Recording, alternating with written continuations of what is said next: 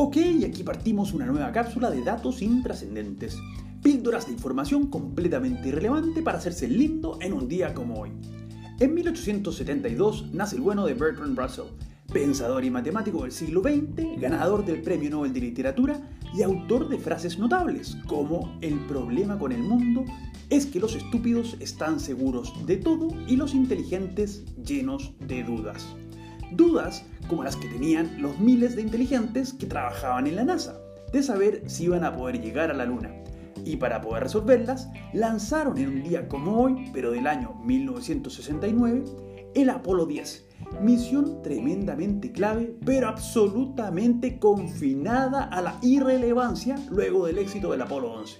Por eso, en este espacio nos encargamos de recordar a los astronautas Tom Stafford, John Young y Eugene Cernan, quien al menos en diciembre del año 72 se convertiría en el último ser humano en pisar la Luna en el Apolo 17.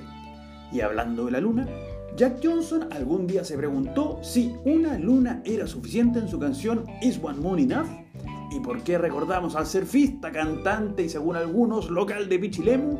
Porque nació en un día como hoy, pero de 1975, tan solo cuatro años antes de la muerte de otro músico como Ian Curtis, líder fundador de Joy Division, que nos dejaría recontra temores como Love Will Tear Us Apart y serviría de influencia para muchas bandas posteriores, entre las cuales no se encuentran claramente los Backstreet Boys, que en un día como hoy, pero del año 1999, lanzan Millennium uno de los discos más exitosos de la historia con más de 30 millones de copias vendidas y que incluye ese magnífico himno de karaoke que es I Want It That Way. Y Follow My Way es una canción lanzada también ese año 1999, interpretada por el recordado Chris Cornell, quien en un día como hoy, 18 de mayo, pero del año 2017, decidiría quitarse la vida paradójicamente de la misma forma y el mismo día que el ya mencionado Ian Curtis,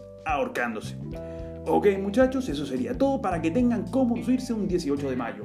Soy Pancho Troncoso y no olviden de suscribirse a este podcast si quieren más datos completamente inútiles para cada día. Nos pueden seguir también en nuestro Instagram en arroba conversaciones intrascendentes y será hasta mañana con más datos completamente irrelevantes.